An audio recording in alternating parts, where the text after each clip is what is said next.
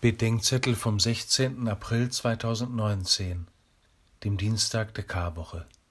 Johannes 13, 21 bis 33 und 36 bis 38. Die Tage vor Ostern sind einerseits von einer großen Intimität geprägt. Die Abschiedsworte Jesu, die Fußwaschung, das Abendmahl. Andererseits deuten sich schreckliche Brüche an, bis uns berichtet wird, dass alle Jünger Jesus verlassen. Alle. Heute ist zweimal vom Verrat die Rede, vom Verrat des Judas und dem Verrat Petri. Von Judas wird morgen die Rede sein, heute geht es um Petrus. Petrus brennt für Jesus, oder vielleicht müsste man genauer sagen, er brennt für seine Vorstellung von Jesus.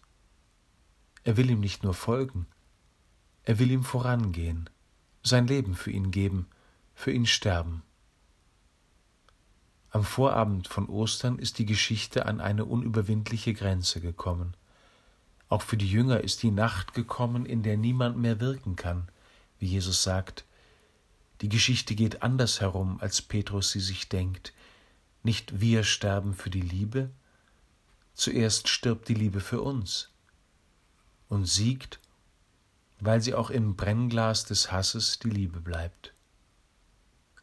Dies sind die Tage, in denen wir darum bitten sollten, dass unsere Liebe echt wird. Die Jünger werden Liebende in dem Maß, in dem ihre falschen Vorstellungen von Gott, von ihren Nächsten und von sich selbst im besten Sinne enttäuscht werden. Wenig später wird Petrus den Herrn verleugnen und sagen, ich kenne diesen Menschen nicht. Bis Ostern hatte er damit vermutlich recht.